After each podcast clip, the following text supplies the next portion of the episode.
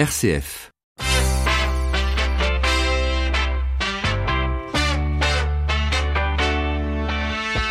12h30, 13h, ça fait du bien. Melchior Gormand.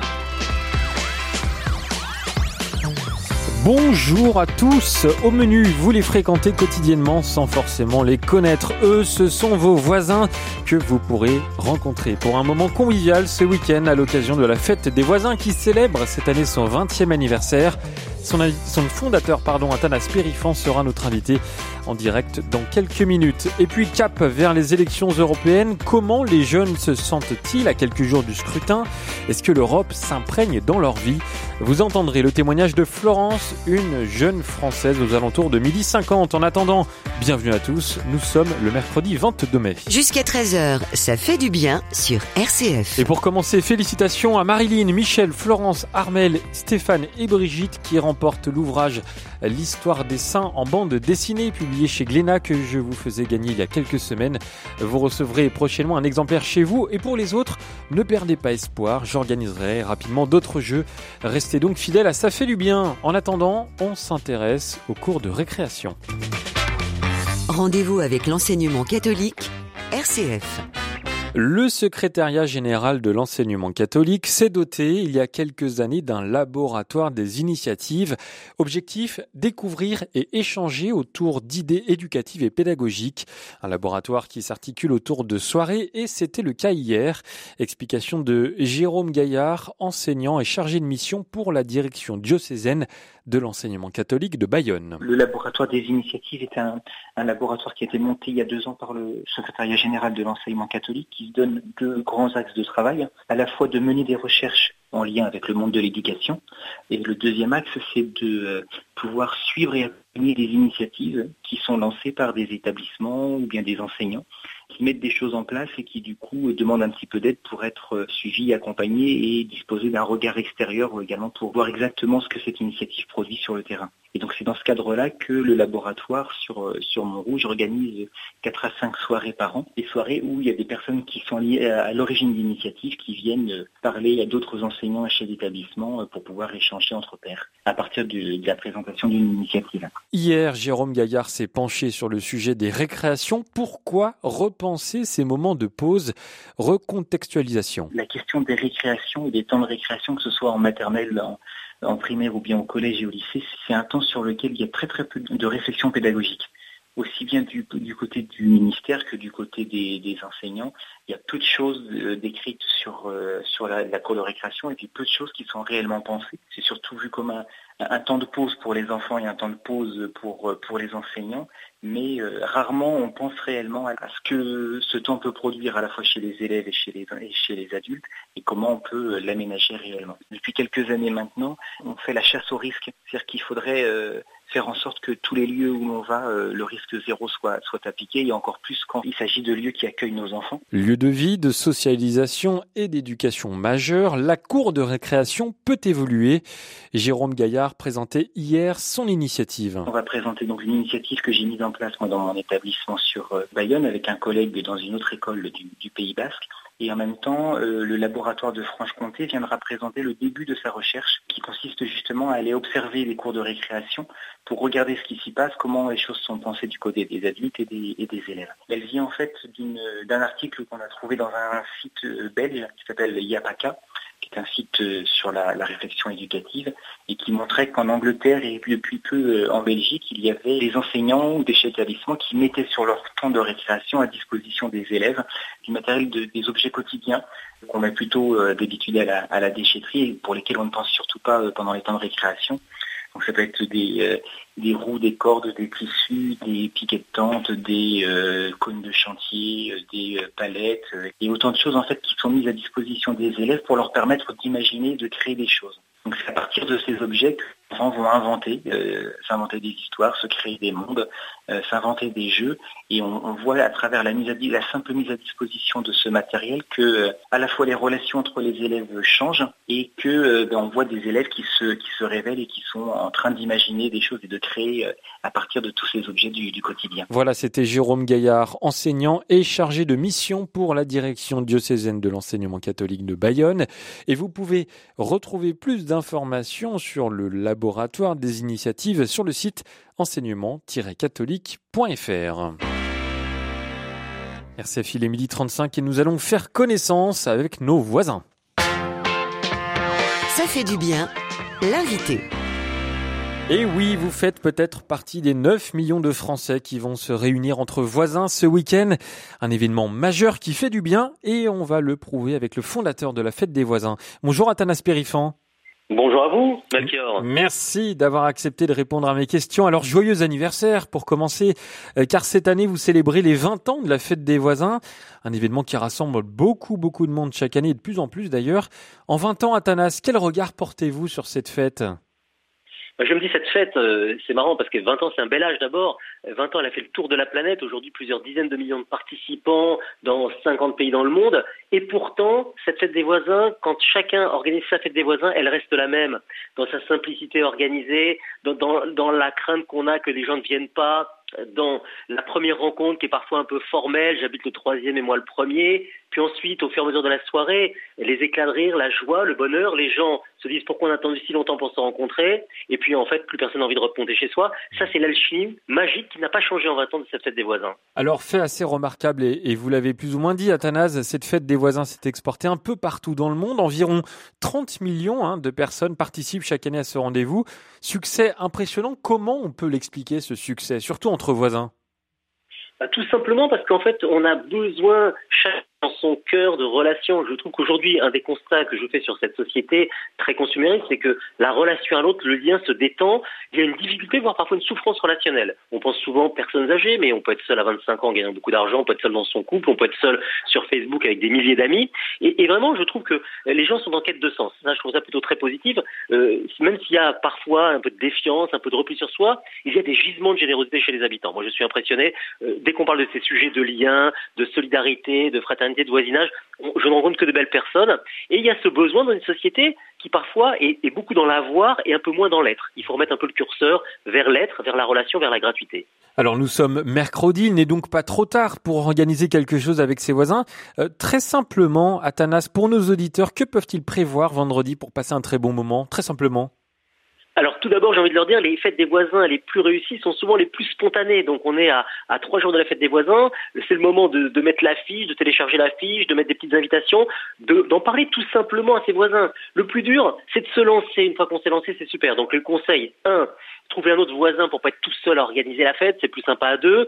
Deux, parlez-en quand vous rencontrez quelqu'un dans l'ascenseur ou dans le lotissement, bah voilà, vous dites vendredi c'est la fête des voisins, est-ce que vous venez apporter un petit quelque chose? Encore un prétexte pour rentrer en relation. Donc la fête des voisins elle est simple à organiser, et puis, ça peut rapporter gros, ça coûte rien, ça peut rapporter gros. Très sincèrement, quand je vois tous ces milliers de témoignages qu'on reçoit, de belles histoires, parce qu'en fait, en réalité, la fête des voisins, ce n'est qu'un catalyseur, et elle va générer des centaines de milliers de situations d'entraide, de voisinage, des choses extrêmement simples. Et c'est ça qui fait du bien dans la vie quotidienne. On a, on a tous besoin, en réalité, d'avoir de bonnes relations de voisinage. Et on va continuer à évoquer cette fête des voisins avec vous, Athanas Périfan, pendant quelques minutes. 12h30, 13h, ça fait du bien. Melchior Gormand. Alors parfois, on ne supporte pas ses voisins, car ils font trop de bruit, car leur bébé pleure toute la nuit, pas de chance, car la musique est trop forte, ou pour plein d'autres raisons. Est-ce qu'on ne pourrait pas tenter, Athanas, ce week-end de se rabibocher?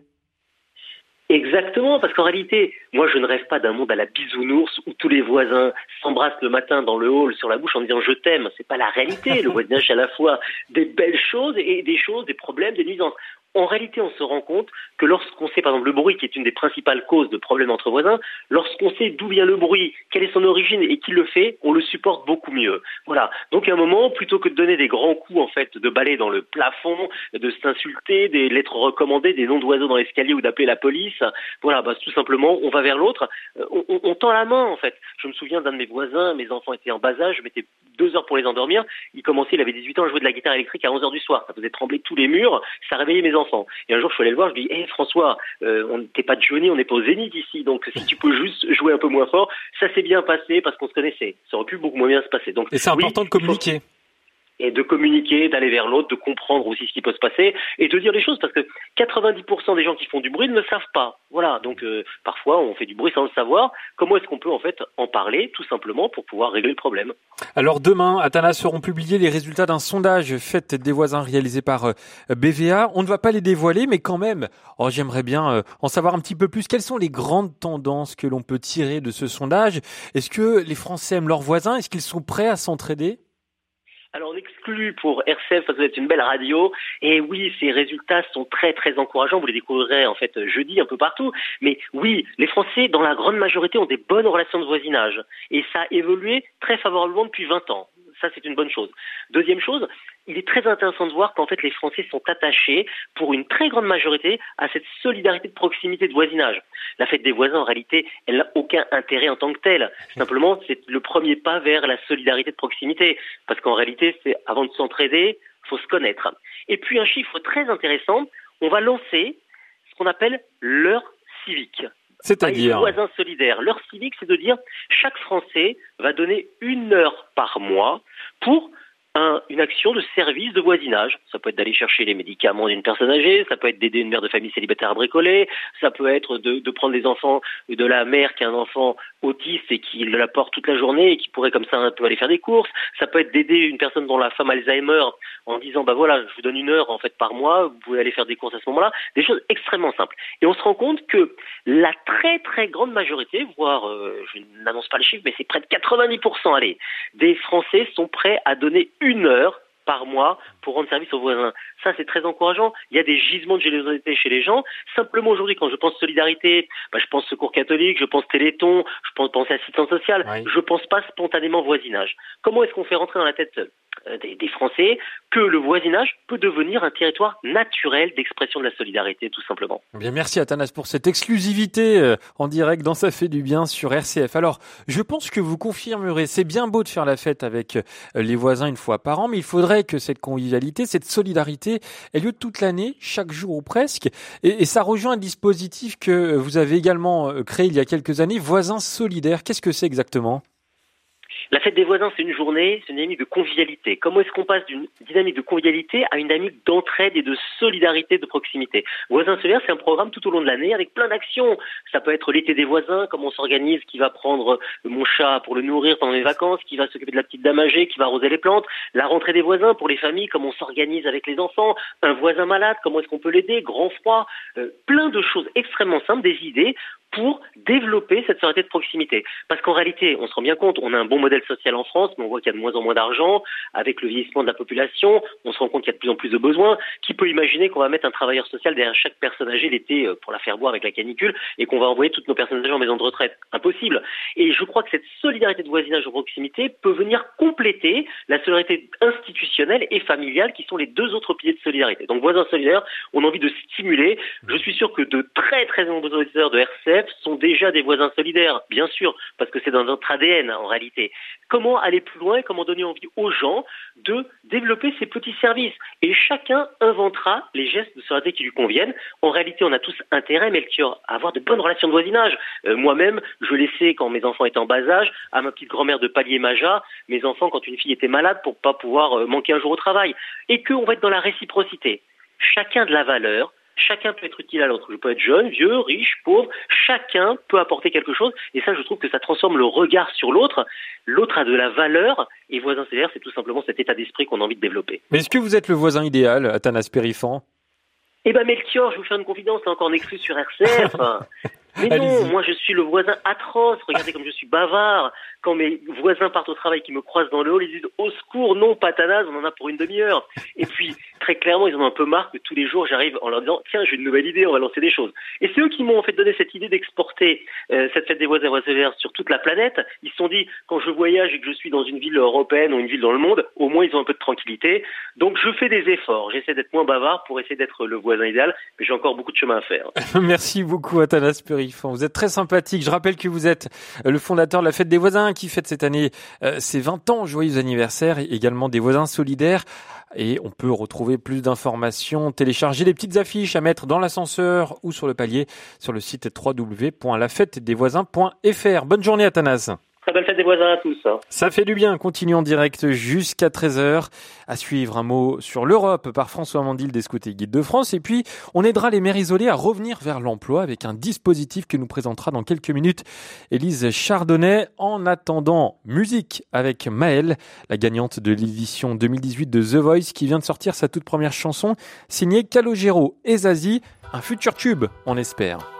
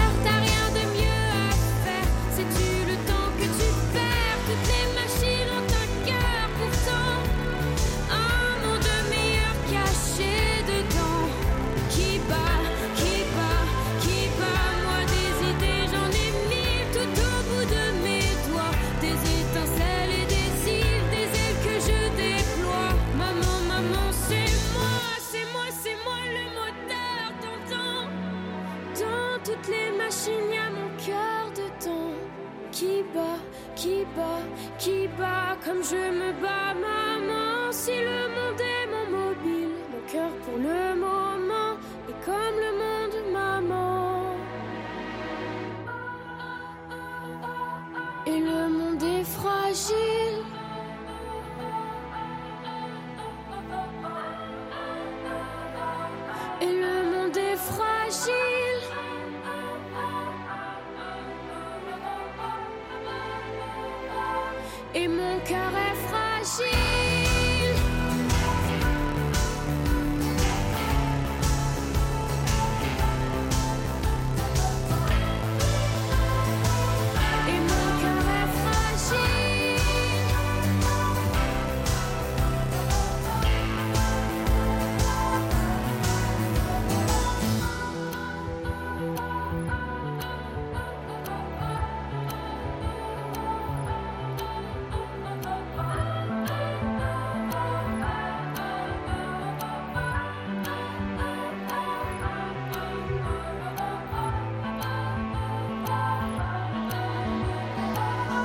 Toutes les machines ont un cœur. C'était le premier single de la gagnante de The Voice 2018.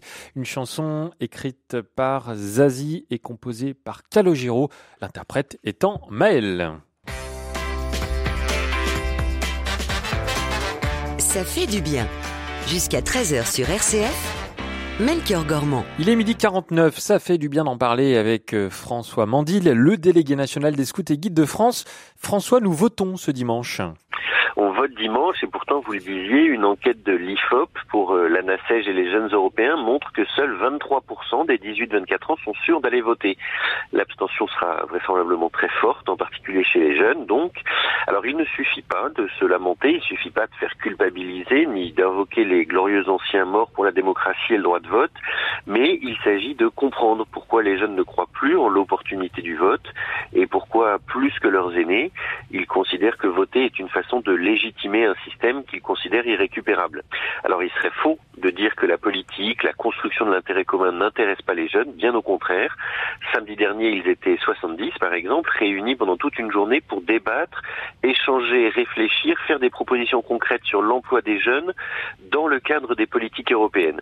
Il s'agissait d'une journée Provox, c'est-à-dire le dialogue structuré à l'échelle européenne entre jeunes et institutions. C'est organisé en France par le CNAGEP, qui est donc le Conseil national de jeunesse. Cinq préconisations issues de cette journée de travaux ont été transmises à Gabriel Attal, qui est secrétaire d'État à la jeunesse, et qui les présentera ce matin au Conseil des ministres de l'Union européenne. Et donc je prenais cet exemple parce que c'est très concret, les jeunes savent ce qui est fait de leur contribution et donc ils participent. La solution est donc sans doute plus dans la façon dont on permet aux jeunes de s'impliquer, de participer, d'être écoutés, que sur le seul rappel qu'il est important de voter. Il ne suffit pas par exemple de vouloir le droit de vote dès 16 ans si les structures et l'accompagnement ne suivent pas. Et vouloir euh, mieux associer les jeunes aux décisions qui les concernent, ce n'est pas de la démagogie, ce n'est pas du jeunisme, c'est une vraie nécessité parce que toutes les générations ne portent pas les mêmes regards ni les mêmes priorités. Alors rappelons, François Mandil, que ces jeunes se mobilisent pour le climat toujours et encore vendredi, dans deux jours, ce sera la deuxième journée mondiale de grève pour le climat, après celle de mars. Typiquement, sur ce sujet, il y a un vrai clivage générationnel sur la façon d'aborder la crise climatique. Euh, c'est d'ailleurs pas une crise hein, climatique, on n'a pas de mots pour décrire la situation, ne serait-ce que par la dilatation des océans, les conséquences vont se compter en milliers d'années. On est dans une phase d'extinction des espèces plus rapide que lors de la disparition des dinosaures. On peut pas se contenter de parler de crise. Et alors que les générations qui avaient toutes les cartes en main pour éviter la catastrophe continuent à tergiverser, la jeunesse, elle, se mobilise à nous de rappeler malgré tout aussi que la lutte contre les changements climatiques passe par le vote. Qui mieux euh, que l'Europe, qui mieux qu'une coordination d'États peut prendre la tête de la lutte contre les changements climatiques Dimanche, il faut voter pour construire une Europe euh, forte collectivement notamment pour qu'elle puisse imposer une transition écologique rapide et équitable. Et puis tous les autres jours, il faut encore inventer aussi de nouvelles façons de mieux associer les jeunes à la construction de l'intérêt général. Et voilà, c'était François Mandil, le délégué national des scouts et guides de France sur RCF, qui était au micro ce matin de Stéphanie Gallet pendant la matinale. 12h30, 13h, ça fait du bien. Melchior Gormand. Et oui, cap vers l'Europe, elles approchent, elles sont attendues presque comme le dernier épisode de Game of Thrones, les élections européennes. Les jeunes vont-ils aller voter? Est-ce qu'ils sont vraiment concernés par les problématiques européennes? Écoutons aujourd'hui le témoignage d'une jeune Française qui s'appelle Florence. RCF, Jeune d'Europe. Je m'appelle Florence, j'ai presque 27 ans. Qu'est-ce que signifie être européen aujourd'hui Je pense que c'est une bonne question euh, qui devrait être posée à plusieurs personnes parce qu'on a du mal à un peu se retrouver là-dedans. Ça nous rappelle beaucoup de souvenirs euh, d'école, mais on n'a pas de vraie implication euh, actuelle. Par contre, on pourrait dire que c'est être européen, il y a une dimension plus grande encore qu'être français. Ça fait vraiment faire partie d'une communauté de personnes vraiment engagées dans le sens de, la jeunesse, dans le sens euh, du futur. C'est pas comme le patriotisme qu'on a en France, euh, qu'on est vraiment tourné vers nous-mêmes. Là, on a une dimension un peu plus euh, ouverte vers nos frontières du coup, pour les élections européennes, euh, ce qui va orienter mes choix, c'est plutôt euh, euh, me tourner vers ce qui, je vois en l'avenir un, futur commun avec ne, pas céder à la peur qui nous pousserait à se replier sur nous-mêmes et continuer à rester ouverts et à travailler ensemble dans, l'Europe et surtout ne pas fermer les frontières. C'était Jeune d'Europe sur RCF. Et demain, dans Ça fait du bien, vous entendrez le témoignage de Peter qui nous vient de République tchèque. En attendant, pour terminer cette émission, et comme chaque mercredi, nous retrouvons nos petits apprentis d'Auteuil. Inspirez jeunesse avec Apprentis d'Auteuil, fondation catholique qui agit auprès des jeunes et des familles les plus fragiles. Gérer le quotidien quand on est maman solo, c'est souvent un exercice d'équilibriste ou de jongleur. Alors quand il s'agit de trouver un emploi avec un ou plusieurs enfants en bas âge, on imagine bien, Elise Chardonnay, que la tâche peut devenir vraiment compliquée. Ah oui, c'est sûr. Melchior, alors à Bordeaux, le dispositif Diapason a été lancé pour accompagner les mères isolées à reprendre confiance et définir un projet professionnel pérenne. Stéphanie Breton, vous coordonnez ce dispositif. Bonjour. Bonjour. C'est vrai que ces femmes, elles vivent un quotidien déjà bien rempli, elles assument seules l'éducation des enfants, euh, souvent en bas âge. C'est quoi leur motivation vers l'emploi? La motivation vers l'emploi, c'est de retrouver une place au sein de la société. Je pense qu'on peut le dire comme ça retrouver une place de citoyenne. Et donc elles viennent vers vous avec euh, quelle demande? Parce que ce qui est compliqué, c'est de trouver un, projet professionnel intéressant, de gérer le temps parce qu'il y a aussi les enfants, de gagner sa vie. Ça fait beaucoup de choses. Ça fait beaucoup de choses, effectivement. Donc elles viennent vers nous avec euh, l'objectif bon, de sortir de l'isolement qu'elles ont connu, euh, parce que quand on devient maman, effectivement, on a peut-être une petite tendance à se refermer sur son quotidien, nous, on a des mères qui souhaitent vraiment offrir euh, le meilleur cadre possible à leurs enfants, donc ils sont très attachés à la propreté du logement, qui sont très attachés à faire des repas équilibrés à leurs enfants, donc ils passent énormément de temps au sein du foyer. Et donc, quand elles arrivent à Diapason, elles ont cette volonté eh de sortir un petit peu, de pouvoir accéder à un emploi, effectivement, qui soit intéressant, mais en même temps de pouvoir toujours offrir ce même cadre aux enfants. Pour que ces femmes euh, puissent euh, s'installer justement durablement dans l'emploi, il faut s'intéresser à leur vie dans la globalité. Comment est-ce que vous vous y prenez? Alors c'est vraiment l'objectif de Diapason, accompagner ces mamans dans leur globalité pour leur permettre d'identifier le meilleur projet en fonction de la vie qu'elles souhaitent avoir, tout simplement. Donc on va surtout les accompagner au départ sur une meilleure identification de leur euh, environnement, donc qu'elles sachent vraiment à quelle porte frapper en fonction des problématiques qu'elles vont rencontrer. On part du principe, si vous voulez, que plus on va être allégé de toutes nos contraintes et plus il sera possible de se projeter dans l'emploi. Donc elles vont avoir euh, des visites euh, donc d'administration du type Pôle Emploi par exemple pour être un petit peu plus à l'aise au niveau des mesures à prendre pour aller vers l'emploi. Elles vont avoir aussi la visite d'associations de quartier au niveau culturel, si jamais elles souhaitent effectivement avoir des activités en dehors, seules ou avec leurs enfants. Elles vont avoir des points sur la santé pour savoir à qui s'adresser en fonction d'une problématique donc pourraient rencontrer. On va aussi rencontrer des acteurs qui peuvent les aider au niveau du droit, de la justice. Vraiment, l'idée étant de bien se repérer dans cet environnement et de savoir, voilà, encore une fois, à quelle porte frapper en fonction des problématiques qu'elles vont rencontrer. Et gagner en autonomie, retrouver l'estime de soi, sortir de l'isolement, bah voilà Melchior, les objectifs de Diapason. Merci beaucoup Élise Chardonnay et des mamans qui retrouvent une place dans la société et une fierté dans leur travail. Ça rejaillit forcément sur le bien-être des enfants. Et je rappelle que le dispositif Diapason est présent à Bordeaux. Dans tous les cas, on se retrouve la semaine prochaine.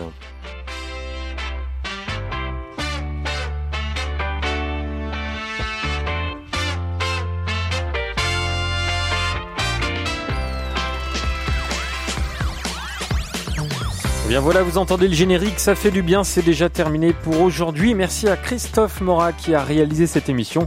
Ça fait du bien, revient demain entre 12h30 et 13h. En attendant, rendez-vous euh, sur rcf.fr pour écouter cette émission en podcast ou alors sur iTunes ou Spotify. C'est également possible. Et puis toute l'actualité de l'émission est à retrouver sur ma page Facebook Melchior Gormand RCF.